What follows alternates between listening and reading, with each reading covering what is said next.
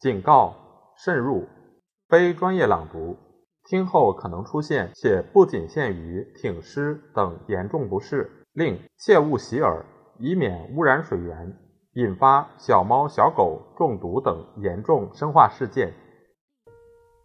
三，希腊的塑像艺术不但造出了人，最美的人，并且造出神明，而据所有古人的判断。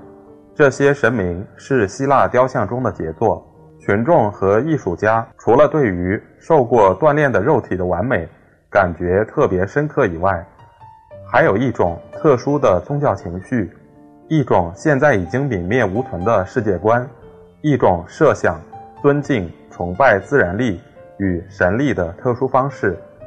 我们心目中必须有这一类独特的情绪与信仰，才能领会。波利克利塔斯、阿哥拉克利塔和菲迪阿斯的精神和天才，只要念一下希罗多德的著作，就知道五世纪上半期社会上对宗教还非常热心。希罗多德本人固然相信神明，虔诚到不敢提某个神圣的姓氏或某一桩传说，便是整个民族。在敬神的礼拜中也极其热烈庄严，同当时埃斯库罗斯与平达的诗歌所表现的一样，神明是活的，就在面前，他们会开口说话，大家看得见他们，好比十三世纪时的圣母和圣者。瑟克西斯的几个使节被斯巴达人杀害以后，他们的脏腑成为不祥之物。那件凶杀案得罪了一个死者，阿伽门农手下光荣的使节为斯巴达人崇拜的英雄塔西提奥斯。为了平息这位英雄的怒气，城中两个有钱的贵族出发到亚洲去向瑟克西斯自首，愿意抵罪。波斯人侵入希腊的时候，所有的城邦都求神事。神士吩咐雅典人向他们的女婿求救。雅典人想起始祖伊类克修斯的女儿奥利塞是被普雷抢走的，便在伊利萨斯河边为普雷修一所小庙。特尔菲的神声称他自己会抵抗，果然霹雳打在蛮子身上，岩石滚下来把他们压死。同时，巴拉斯普罗诺阿神庙中人声鼎沸。只听见喊杀的声音，当地两个身材高大的英雄菲拉克斯和奥多努斯把惊慌失措的波斯人全部赶跑。萨拉米斯战役之前，雅典人从爱琴岛上运来几座埃阿希特神像帮他们打仗。战役进行的时节，埃留西斯附近的旅客只看见尘埃蔽天，听到神秘的阿查克斯。出发援助希腊人的声音。战役结束以后，他们把三条俘虏的船献神，其中一条献给阿查克斯，又在战利品中提出一笔款子给特尔菲岛造一座十二歌台高的像。公众崇拜神明的表现不胜枚举。萨拉米斯战役以后五十年，民间的信仰还很热烈。普鲁塔克说。代表奥比塞斯颁布法令，要求公众揭发否认神明或者对天象的现象教授新学说的人。为了亵渎神明，阿斯培西亚、阿纳克萨格拉斯、欧里比得斯都受到惊扰或控告。阿尔西拜提被判死刑，苏格拉底被处死刑。他们的罪名在有几个人是虚构，有几个人是事实。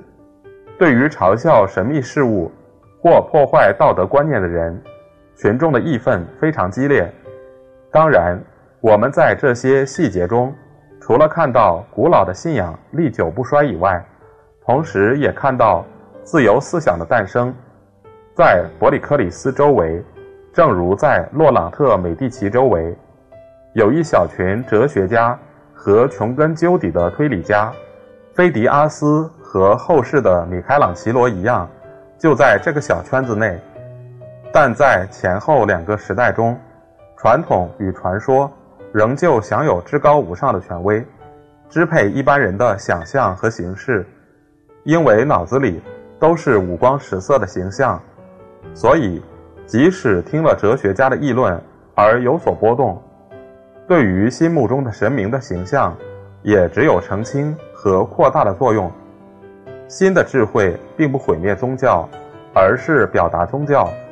恢复宗教的本质，使人对于自然界的威力的看法回复到诗的观点。初期的物理学家尽管对于庙宇做过一番海阔天空的猜测，世界仍然很生动，反而更庄严。菲迪阿斯也许就是听见了阿纳克萨格拉斯的睿智说，才有创造他的丘比特、巴拉斯、阿夫罗代提的意境。而像希腊人所说的，表现出神的庄严，要具有神明的观念，必须在传说中面目分明的神身上，辨别出产生神的一些永恒、普遍与巨大的力。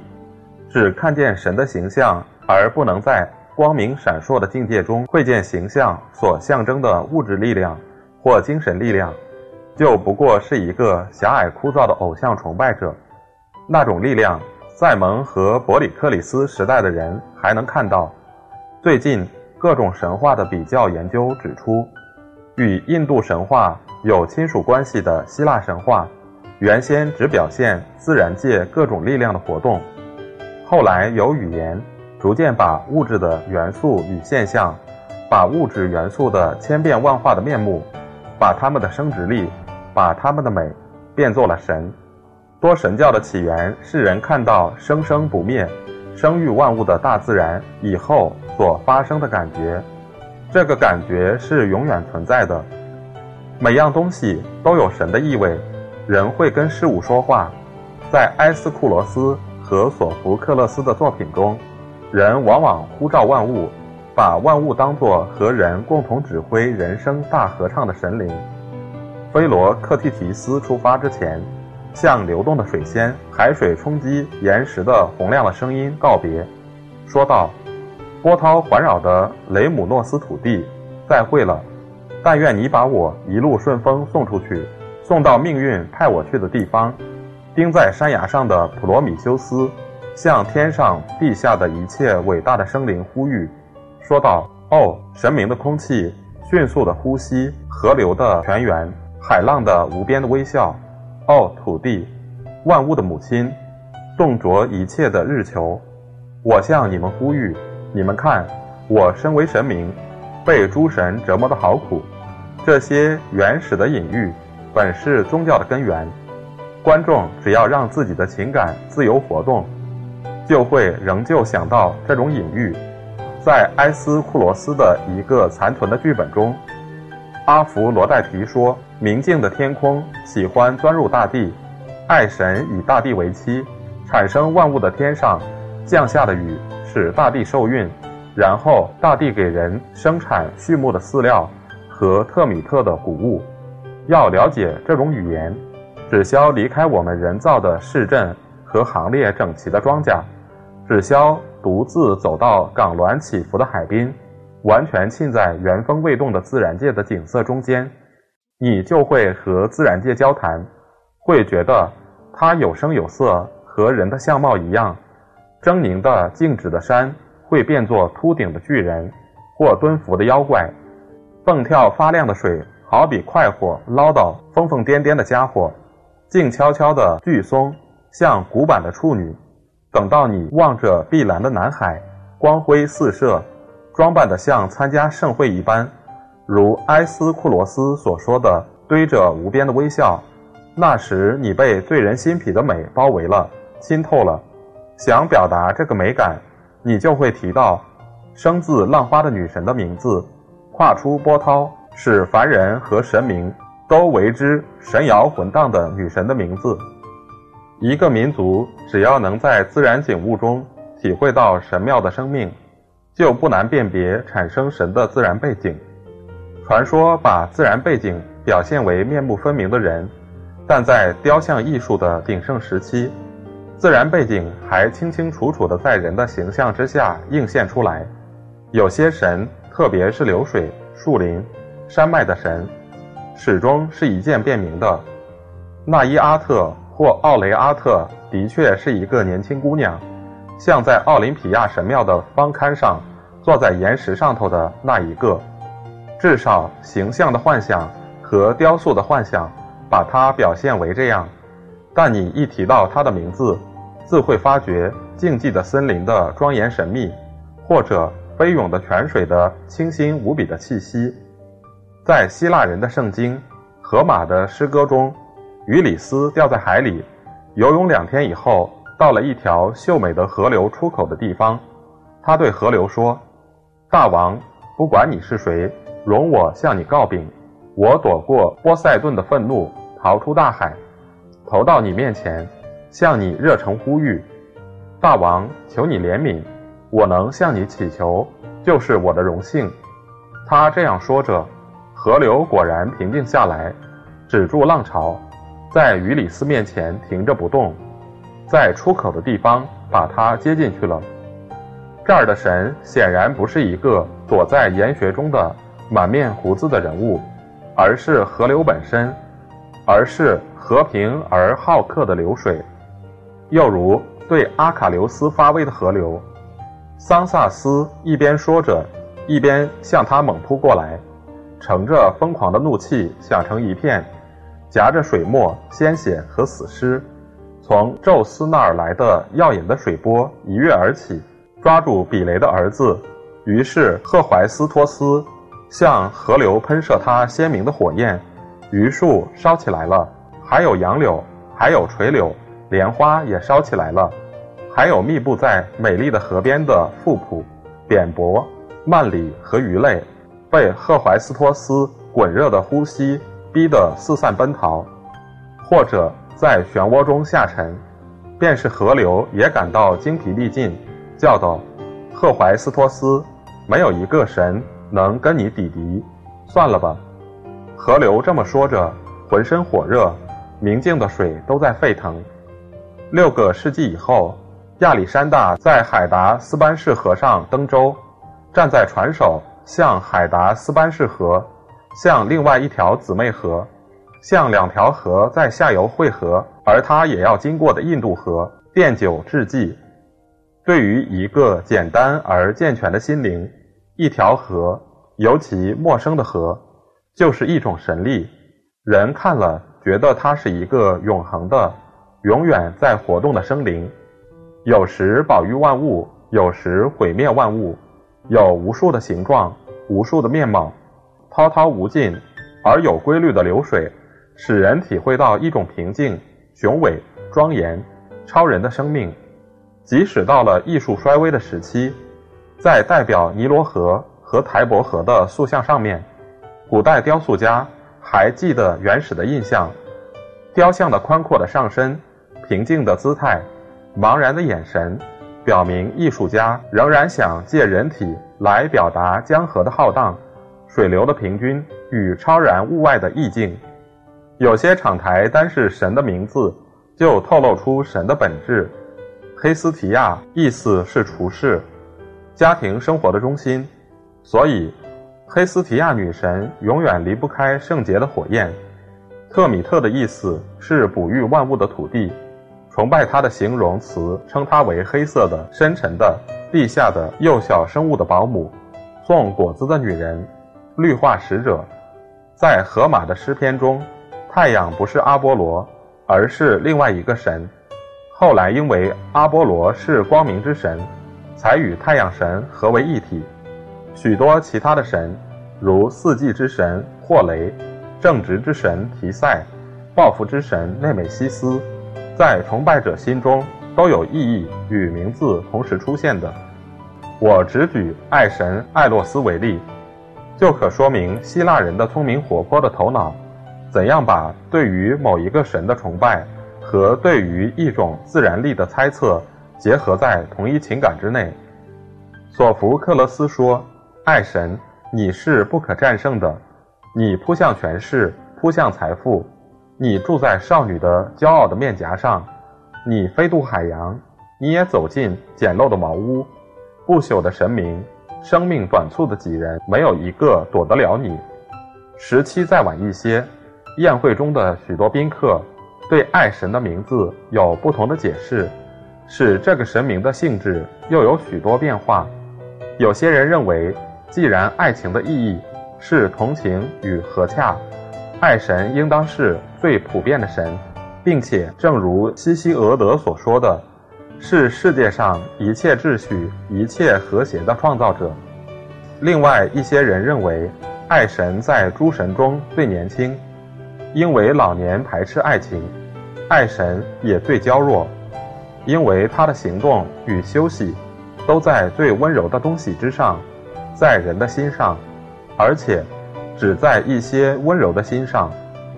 爱神的本质是微妙的液体，因为它出入于人的心灵，而不让人发觉。